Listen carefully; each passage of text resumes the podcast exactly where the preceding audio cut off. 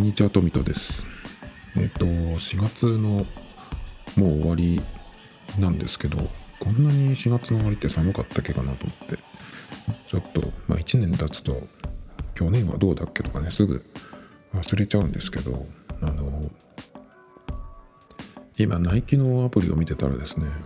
ちょっとキャップを、ランニング用のキャップをね、1個買おうかなと思ってまして、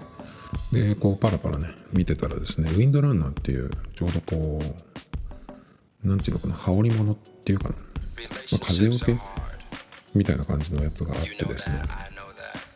で、そのウィンドランナーっていうのは、あの、毎年いつも出てるやつ。でいろんなデザインがよく出てくるんですけど、まあ、それでね、あの1個ちょっと買おうかなと思ったのがあったんですけど、今日なんかもまだちょっと風は涼しいというか冷たいんですけど、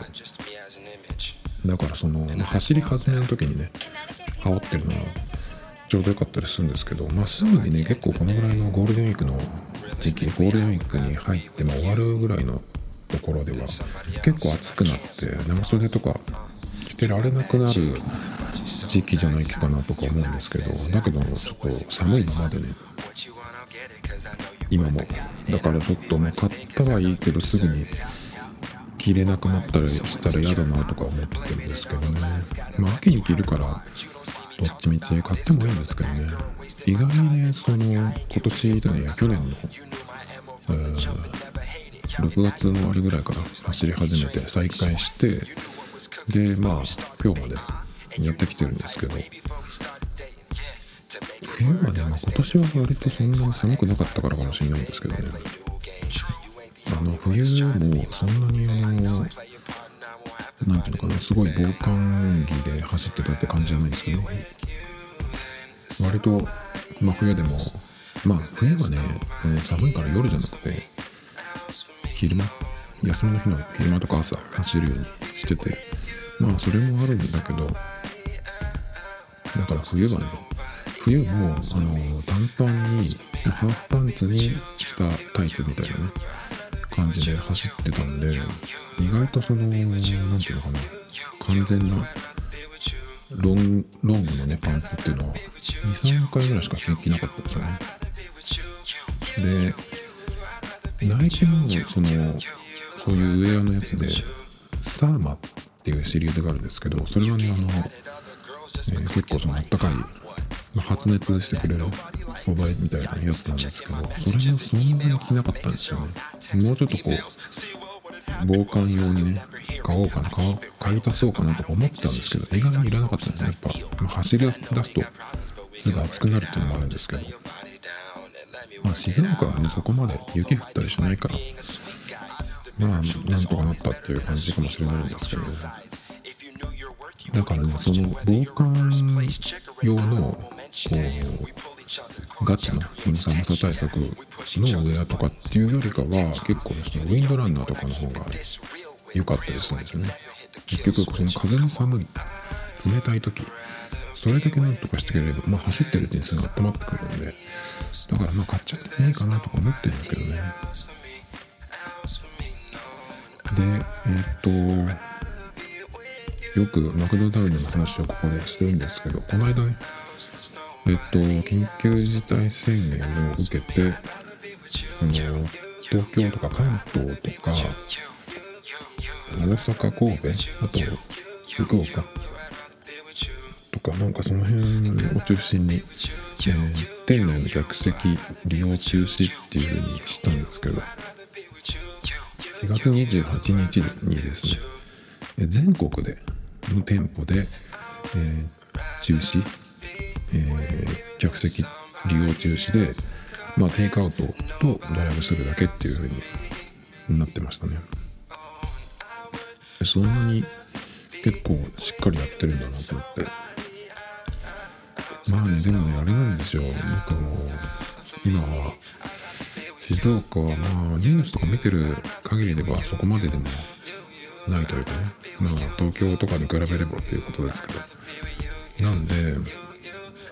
まあ、それにしてもちょっとこう、どういう風にしたらいいかなというのがあって、まあ Mac に週1とか2週に1回とかぐらいのペースで、まあ、よく行ってたんですけど今も本当にだから行かなくなってまあ外にね、まあ、行けないというか休みになっちゃってるから外外に出ないからっていうのももちろんあるんですけどやっぱテイクアウトといえどもなんかちょっとねっていうのがあるんですよ。それで結構今やめてるんですけどそれでだけどまあモバイルオーダーでオーダーしてさっとね受け取りに行けばと思ったんだけど結構そのカウンターの周りレジ周り前のとかで待ってるだけって結構ね、まあ、やっぱり時間帯にもよるけどそんなに広いわけじゃないからどこの店も。レジになってね。だからそこでまあ2メートルの間隔空けて、えー、待ってるっていうのは結構無理に近いんでそれもあってねまあやめてるんですけどまあこの Mac が、うん、テイクアウトとドライブスルーのみっていうふうになったことでね余計そのまあモバイルオーダーで受け取りに行くだけって言ってもちょっとその空間を考えるとちょっと無理かなっていう感じちょっとしてますね。でいつまでやるかっていうと29日から5月6日までの予定で。で最近になって結構この本当だったらゴールデンウィーク中の期間にだけえっ、とお店をその緊急事態宣言とかその要自粛要請を受けて休みにしますっていう風に出してる店があるんですよ。最近結構だからこの辺で休みになってる店が多いんですけど。でなんかこの今のこのタイミングで連休とかねゴールデンウィークっていう言葉を使うのがまずおかしい気がするんですけどね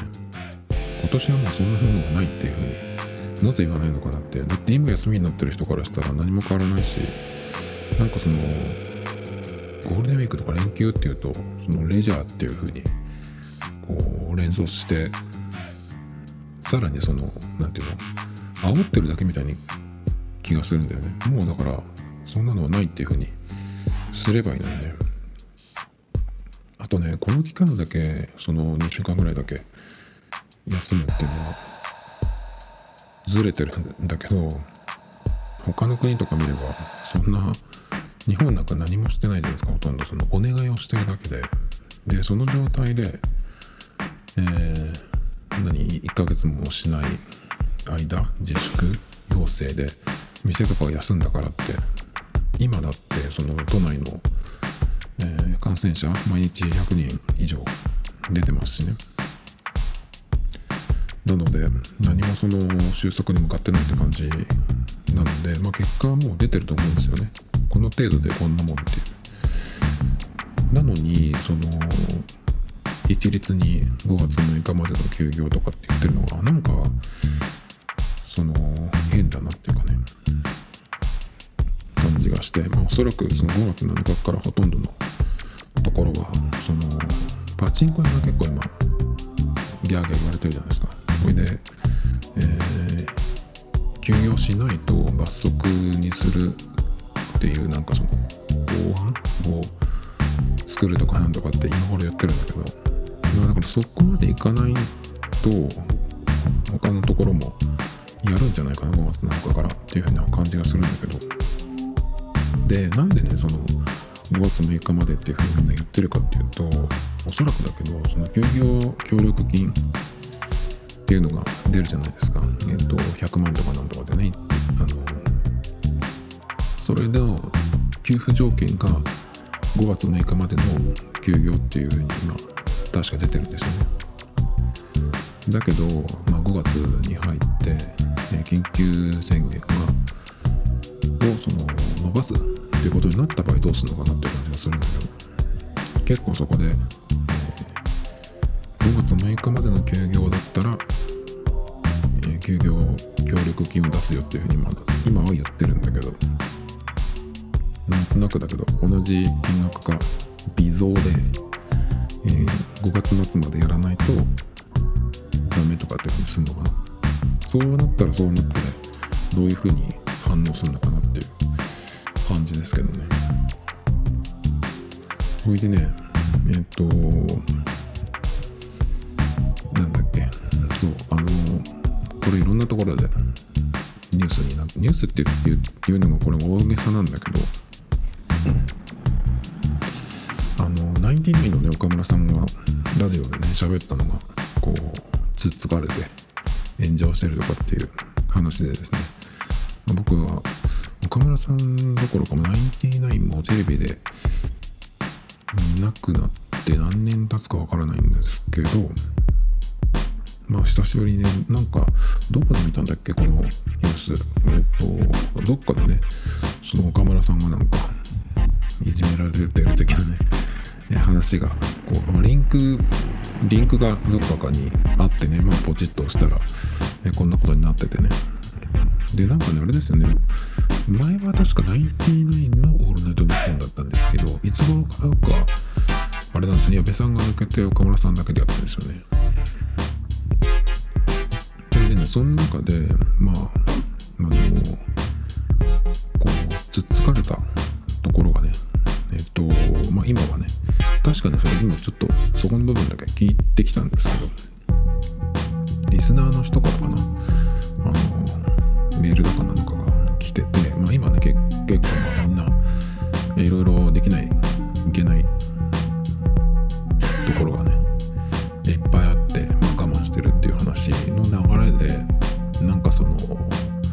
えー、ダッチライフを買おうか悩んでとかって、メールが来たんですよ。で、まあ、それに対して岡村さんがだからまああのいずれはねその収束するみたいないうような話の流れからえっと今ねみんなこう我慢して我慢しなきゃいけないけどこの後にねあのいいこととか、ね、楽しいこともあるはずだっていうような話の流れなんですよ。でそこからあのコロナがねあこのこのまま今これ記事を見てるんですけど今面白くなかったとしてもコロナが収束したら絶対面白いことがあるんですよっていう前置きをがあってね、まあ、そのコロナが明けたら、なかなかの可愛い人が、あのー、ジョーをねやりますっていうその付属嬢をやりますっていう。でこれがなぜかといえば短時間でお金を稼がないとっていうような話でねこれでもねその文章で読むより本当になんかこれを知りたい人はねそこだけ抜粋してるやつとかもあるんで YouTube でねあの聞くといいと思います。で文字を出してる余分なことしてる動画とかもあるんだけどそうじゃなくて音声だけ聞いた方がいいと思います。そうするとねいかにこれが大げさかっていうのがわかると思うんですけど。これでねこれねあのその通りなんですよ。はっきり言って。で岡村さんが言うのは多分ね岡村さんの風俗ヘビーユーザーだと思うんで結構その業界のそういうことをねよく知ってるって感じがするんですね。さすがよく知ってるっていう。風俗業界その通りなんですよ。不況になるといい子が集まるっていうのは綺麗な子が集まるっていうのはねあの、まあ、常識というかね常識っていう言い方もちょっとあれだけど、まあ、本当その通りなんですよ。だからえっ、ー、とコロナ云々じゃなくてもえっ、ー、と普通にそれがなかったとしたら7月からオリンピックがあったわけじゃないですか。今年2020年はね。でそれがそのオリンピックが終わってどのぐらいのタイミングでどういうふうにこう不況になっていくかわからないけどまあ日本の場合はアベノミクスから始まってオリンピックがまあ一個のゴールみたいなところで、まあ、そこ以降ねおそらくえ不況になるっていう感じで多分こう予測されてたと思うんですよね。だけどまあこのコロナが始まってかなり、まあ、何ヶ月か前倒しで不況にもう入ったっていう感じですねだからまあそのコロナがなくってもその風俗業界的にはあのいい子がね集まるっていう時代が来るのは分かってるんですだからね、本当にね、岡村さんの言う通りなんですね。俺は何も間違ってないです。だからね、割とその、ここ数年は、そういう業界はね、下火だったです。ダメだったですね。でね結構その岡村さんがこれをね叩かれてるのがね。えー、っとなんていうのかな。あれですよ。まあいくいつもこういうのにこうめくれじら立てる PTA みたいな人がいそうなさ女性蔑視とかね。こう真面目な人ってこういうところにこうなんかそこだけ見てさ多分聞きもしないでギャーギャー言ってるんだろうなって感じなんですけど。これおかしいのもねえっとこれを女性蔑視って言うんだけど女性蔑視とか軽視とかねあのそれとかねその風俗で働くっていうことの女の人はなんかこう作り話でさ人身売買とかその売られていくみたいななんかそういうどこから植え付けられたのか知らないけどそういうふうに思ってんじゃないのかな。でもそういうふうに考えてると思うんだけど実際はそうじゃないんだよね。まあしょうがないっていうのもあるけどその例えばあれですよね。今でもシングルマザーの人とかでも割と若い人だったら、まあ、こういう方法で、ね、お金稼がないとっていう人もいると思うんだけど。選ぶのは自分だからそのこれは絶対嫌だっていう人は他の方法をやるだろうしこれはまあ、まあ、しょうがないからこういう本をやってみるかっていう人はねやってまあうまくいけば続けていくっていうかね感じになると思うんだけどなんかその売られるみたいなねその無理やりえー、なんていうのその性的に搾取されてるとかさそういうこう妄想ベースで言ってるんだよね。なんか真面目な人って本当邪魔だよね。自分がこう正義だ真面目ぶることが目的だから。で2つじゃない3つ今回これの記事をちょっと貼っとくんでリンクをね。えっとまあそれ。YouTube でこの部分だけ聞いてもらうといかにこのこういう炎上屋さんが殺到してるその妄想記事かってのは分かると思うんだけどフラッシュの書いた記事がね一番このなんかその事実だけ抜いてるっていう感じなんでそこを見ればいいのかなっていう感じがします。でこれを引用してなんかねこう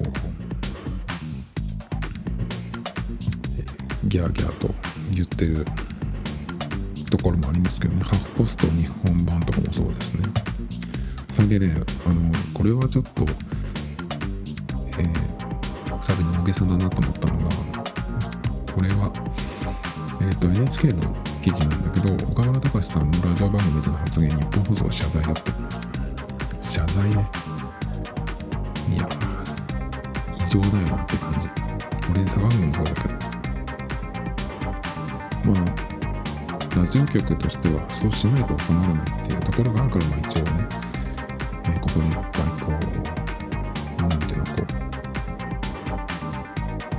壁を作っていくみたいな感じだと思うんだけどでこの謝罪の、えー、文面っていうか、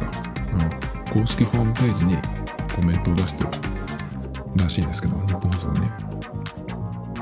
現在のコロナ禍に対する認識の不足による発言認識の不足による発言また女性の尊厳と職業への配慮にかける発言がございました。放送を聞きになって不快に感じられた皆様関係の皆様にお詫び申し上げますと謝罪します謝罪しましたと書いてあるんですけどもそれでねその上で弊社番組に関わる全ての制作スタッフには迅速により一層の教育を図ってまいりますとえー、コメントを出してるんですけど、まあよくあるやつですね、これは。一応書いとけばいいってやつだと思うんですけど。でね、こういうので謝罪、そういう真面目に書くじゃないですか。で、ね、もうちょっとね、これでまた皆さんの意見を考慮して番組がますますつまらなくなっていきますとかね。え誰でもいいようなパーソナリティが信者向けビジネスの鍵括弧付きの、ね、アーティストが信者向けにやる番組ばかりになりますとかってね書けばいいのになとか思うんですけどね。こういう時に、まあ、こっからまたさらにつまらなくなったっていうことが起こりうるんでね。いやーかわいそうですね。なんか岡村さんって結構こういうのがあるとかなりこう落ち込むというかすごくこう反応する人って感じがするんで。前になんだっけ。熊田曜子と写真撮られた時もう何年前だよ10年以上前だと思うけど。その時もかなりなんかこう大げさって言っちゃ悪いけどこう過剰にねなったらしいんですどうするのかな。もうすぐに来週の放送が違う人がやってそっから岡村さん出ないみたいになっちゃうのかな。ただねそれは僕は別にあのなんていうのまあ用語でも何でもなくまあその通りだからその通りだよっていう感じなんですけどただねその風俗業界の話をすると今まで通りにはおそらくいかないんじゃないかなと思うんですよ。まずねその岡村さんがその言ってたことで、えー、その発言というかそのそこのねトークの流れでその山ない雨はないってよく言いますけどみたいなねこうところからね話が始まってたって言ったんですけどこれってまずこのコロナの場合って雨じゃないと思うんですよね。うん、そこをこう何上げ足取るとかっていうことじゃないんだけど。みんな今よく言うじゃないですか。山の闇はない的ないつかは必ずみたいな。だけどこれってそもそも天気で言ったら雨っていうかそういうことじゃなくてもっとこうそもそものところが、え変わってしまったっていうかね。だからこうそもそも酸素がなくなって二酸化炭素だらけになるとかね。そしたら呼吸できないじゃないですか人間は。それとかこう重力があのいわゆるこう 1G っていうね今の地球の重力。より全然変わるとかね。こう前提が変わるとかそういうもんじゃないかなと思って。雨だったらまあいつかは当然やみますけど、まあ、雨じゃないっていうことですねこれはね。あとだからそのまんまさすがにねエイズが流行った時も風俗は、えー、あって今日まで続いてるんでえコロナごときではなくならないと思うんですけどだけどまあそうは言ってもお客さんもそうだし働く人も、え命知らずばっかりになっちゃうとねさすがにその金が回らないというか儲からないビジネスとしてやっていけなくなっちゃうのでそこはなんかこう付属業界が何かしらこう発明する人が出てこないとちょっとこう厳しいんじゃないかなと思いますけどね。僕も全然今行こうと思わないですけどさすがにちょっと無理じゃないかなって感じがしますけどね。だってそのコロナじゃなくたって性病だってさ普通にこう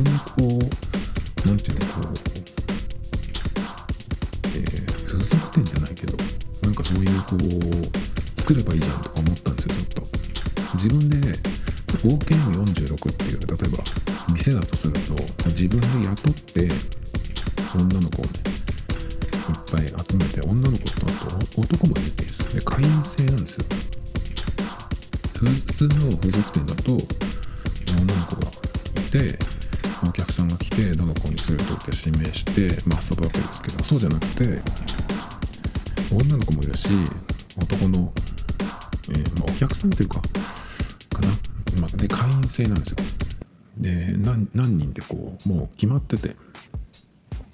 例えばあでも46女の子46人？で男を何人にしようかな。同じ数じゃなくて男をもうちょっと減らして半分とか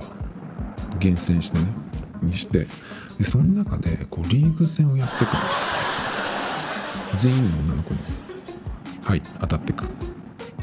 おいで最終的に自分がこう良かった相手を10人とかね選んででこうもう一回ずつやっていくっていう。でこうなんかその、えー、最後の決勝トーナメントじゃないけどチャンピオンズリーグみたいなやつをねやってでこうみんなの1位を決めるんじゃないですよ。そこの OKM46 の中で、まあ、1位とか決めてもいいんだけどそうじゃなくてあくまでもその自分の1位をねその中から決める。46人女の子がいたら、えー、全員こう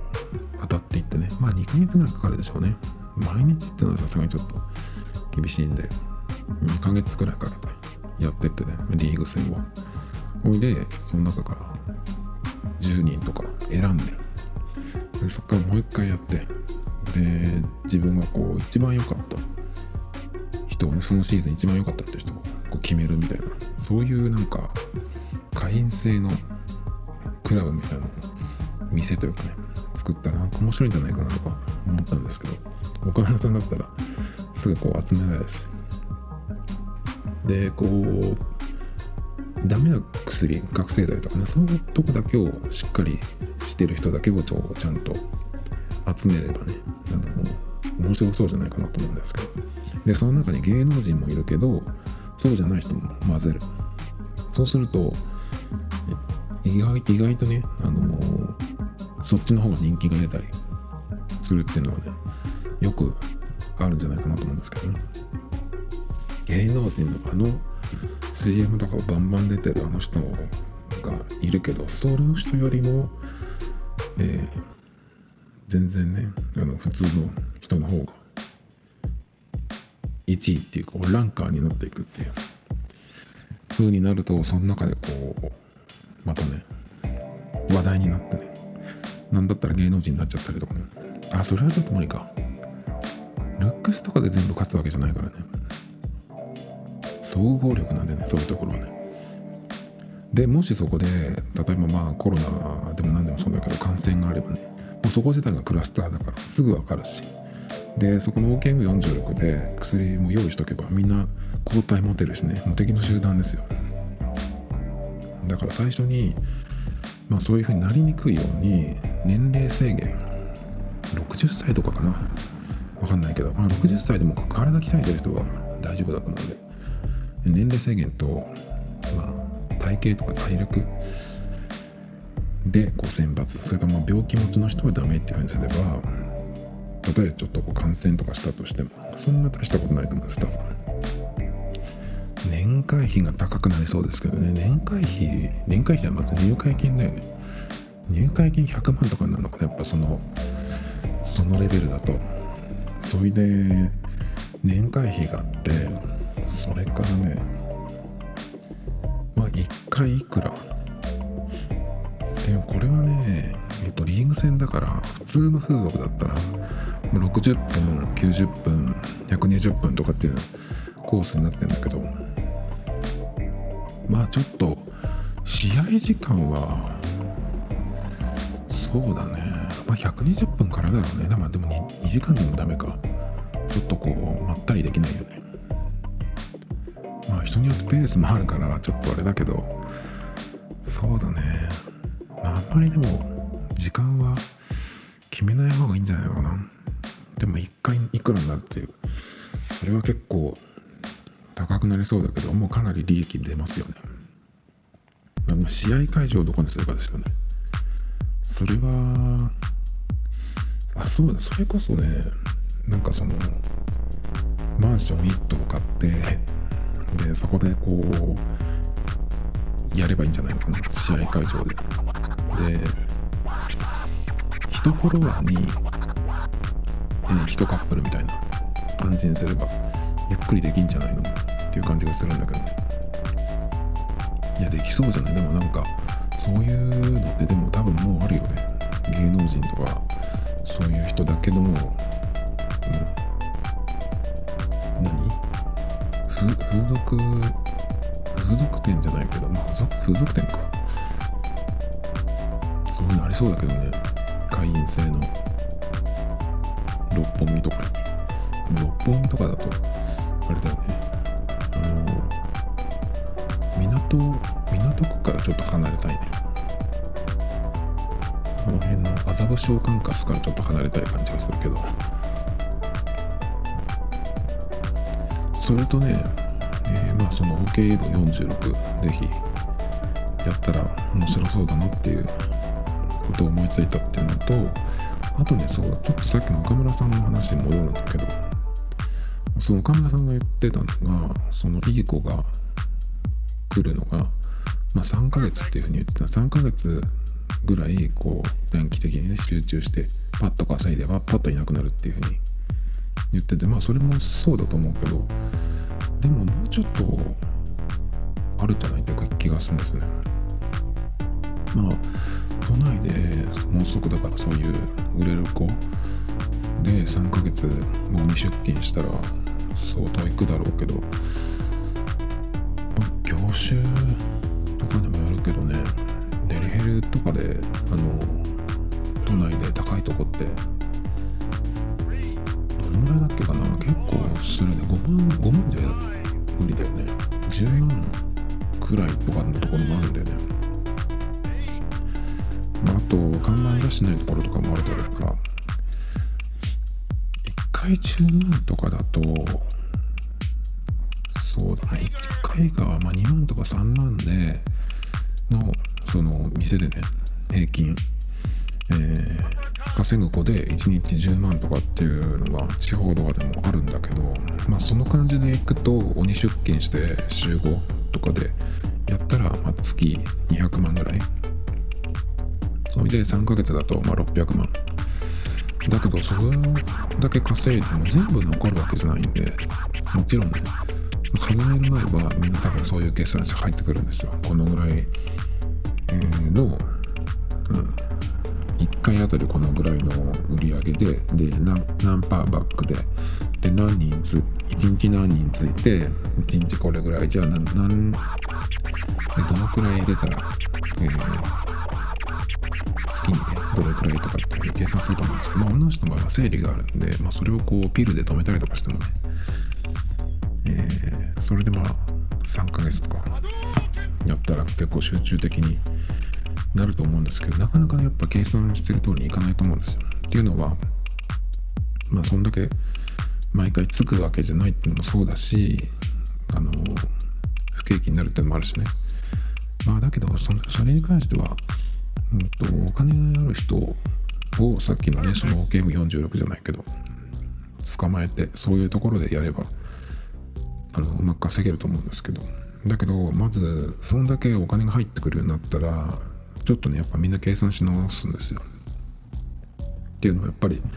そんだけねこう、まあ、現金で入ってくるから使う方が増えるんでそうするともうちょっとやればこのくらいやれば、えー、このくらい金が作れるっていうふうにみんなこう計算できるようになるんで1日にいくらとか自分のペースでね1週間やればいくらももう一月やればこのぐらいいくからちょっとこれに使っちゃおうかなとか、そういう風になってくるんでスパッとやめる人ももちろんいますけどそういう人はかなり少ないです。でだらだら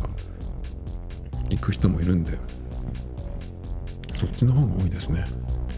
で、まあ、風俗やとか水商売やっててで普通の仕事に戻るっていうのはまずその収入を落とすっていうことになるんですね。1日でこんだけ稼いでたのに普通の仕事に戻ったら1ヶ月でそのぐらいとかなったりするんでちょっとこんなの言ってられないなっても結構なるんですよ。だからその金銭感覚を元に戻すっていうのは、まあ、かなりきつい。だからまあ普通の仕事に就こうっていう考えになかなかならなくなると思うんですよね。だからね、まあ、3ヶ月やってスパッと辞めて普通の仕事に戻るっていうのはあんまりそういう人は珍しいんじゃないかなと思いますけどね。だから1年くらいはやる人が多いというかまあそのそういう仕事を選ばざるを得ないっていう風になった人はなかなかねまず景気が1年では戻らないっていうのもあるし。だからまあ今でもその掛け持ちでやってる人とか結構多いんですよ。だから実際 OL でも OL とか販売職とかやりながら掛け持ちで夜にキャバとかね風俗とかやってる人って珍しくないんですよ。でこれから不況は不況とその行景気と大体こう10年単位で入れ替わってくんで、まあ、10年続くと思ってそうするとまあ風俗のいい時代がねこれから始まるっていうのはもう岡村さん言う通り間違いないです。でこういうねその仕事に関してさっきのその記事とかもそうだけど真面目ぶった人たちがねこう自分のこう妄想を入れてギャーギャー言うんだけどでもねそのそういう人たちが分かってないなっていうことがあってでこういう時に例えばまあそういう方ににそういう風俗とかね水商売にやるしかないかっていう感じで行くんだけどそんなにその何？暗いね。感じでやってる人ばっかりじゃないよっていう。それだとまず売れないしね。そういう人はあんまりえー、まあ採用にはなるかもしれないけど続かないんじゃないかなっていう感じがしますけどね。指名されないからあんまりそういうつまんない人だと。まあなんだかんだ言って女の人の方がそういうところをこう切り替えがうまかったり始めちゃったらねこう何て言うのかな。うまいことやれると思うんで。なんとかそういう暗い感じには実際ないんじゃないかなっていう感じがしますけどね。暗い人とかこうはネットとかでねこうブツブツ言うだろうけどそうじゃない人の方が多いと思いますけどね。それでね分かってないなっていうのはあのこういう時にねまあしょうがないからちょっとここで風俗始めましたっていう人がこういう時にそのまとまったお金をね作って、えー、生活は全然余裕になったと。でなんだったら好きなものとかも買ったけどまだそれでもお金がまとまったお金があるっていう時にただその使うことばっか考えてる人はただこう減っていくだけなんだけどその時にまとまったお金を持った時にそこで事業を始めたりとかそれこそねそのまんまこう独立して女性オーナーとして風俗とか水商売を経営する事業家になったりとかね。その中でさらに新しいアイデアをやったりとかっていうねそういう人が絶対出てくるんですよ。だからあれですよそのリーマンの時とかにも水商売で有名になってそこからブランド始めた人とかねいるわけですよ。そこでまあ自分でそのえーお金を作ってやるっていう人もいるしお金を引っ張ってこれるような人もいるわけですよね。パトロンみたいなのを捕まえて。そうするとその人たちが次の時代の経営者とか事業家とかね投資家になるっていう人が出てくるんですよ。明るいじゃないですかそういう方がね。そういう人がたくさん出てくる方が社会にとってはいいのにその金の計算を全然しないで自分のこう暗い妄想とかさあと自分が正義と思ったりとかこういうのを大げさにねこうギャーギャー言ってるだけの話なんですよ。僕はねあの結構楽天的なんであのいいことの方が多いと思いますけどね。やっぱお金持つ人が増えるとそうするとそこで何をやるかっていうところが面白いとこなんでまあ最初はまあ自分のその私服を肥やすというかね欲しいものを大体買ってとかってでもそれでもすぐ終わっちゃうと思うんだよ。ねでその時にあの常にそのお金を使うところを探すようになっちゃうとただ単に、えー、使って終わり。だんだんこうお金がなくなってくるっていう。でその最後の、えー、次の不景気になる時だから次のこう景気が良くなった時にそういうこう金を使う癖ばっかりついちゃうと今みたいな時にね結構大変になるんだけど、そうじゃなくてそのそのお金を生むところにね投資したりとか何か始めたりとかっていう人が出てくる。で結構そういう人も僕は見てきてるんでね、まあ、女の人だけじゃなくてまあ風俗だったら風俗経営する人が男だった場合そういう人がこうなんか違う事業も始めたりとかね風俗はやめて、まあ、よくあるやつだとネイルサロン経営したりとかそういう方にね結構いくと思うんで、まあ、それでまたねそこで一発当ててとかねそういろんなこう事業をやって今だったらいくつか事業やってればタピオカブームが来た時とかにねこうパッとやって、えー、12ヶ月で回収すればもうあとはいつ閉めてもいいっていう風になるしね。そういう感じで当てていけばこう利益をね上げていけるんで。で一回そういう風に何て言うのかな。そうゼロから始めて何何発かこう当てるっていうこともできるようになればたとえねその今みたいな時になって事業を畳まないといけないとかね。っていう時にこうスパッとやめて、まあ、いつからでも、えー、そのやり方が分かってるからそのでかい借金さえしてなければまあ仮にしてても返し方が分かってるっていう人だったら全然問題ないと思うんでね。そういう人が増えた方がなんか本当に世の中明るいし GDP も伸びるんじゃないっていう感じがしますけどね。あとはやっぱりそのリーマンの不況になった時と違うのは中国が結構お金を持ってるんで今度はそのこれも何回か言ってますけど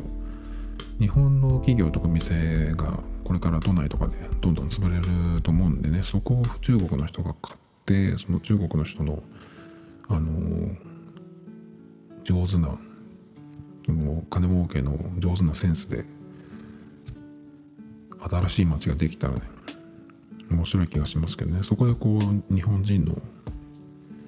えー、優秀な人とかね、まあ、風俗だったらいい子を取ってでうまく使えばさらにねその10年前よりも良くなんじゃないかなと思ってますけどね。でリーマンショックっていつだっけと思ってあの見たらですねそのリーマンブラザーズが破綻したのが2008年9月15日って出てたんですけど。で僕の記憶ではねそっからま風俗業界は2013、4年ぐらいまで良かった記憶があるんだよね。そっからはその下火になったというか、なんかその、一見、その店の、うーん、なんていうのかな、こう、作りというかは派手になっていくような気がするんだけど、中身がちょっとよ良くないというかね、あんまりそんないい子がいないなっていう風になったのが今、ここ3、3年もうちょっとかな？なのでまあだから今年うん今年来年ぐらいから始まったとしたら45年はねそういう黄金時代が作れるような気がするんですけどね。ということで、えー、まあ岡村さんの言う通りなんですよその話はねこれから良くなるっていうのは。それとえー、暗いことば暗いことばっかね言ってる人がこう叩いてるんですけど実際はね、えー、結構明るい時代がやってくるっていう風に感じてますけどね。まあこれから本当に楽しみですね。だから何だったらね経営した方がいいんですよ。いい商品が出てくるの分かってるんでね。このポッドキャストは炎上のしようがないからね何でも言える場所でよかったです。Tomito Times Podcast. This program was broadcasted you Anchor FM.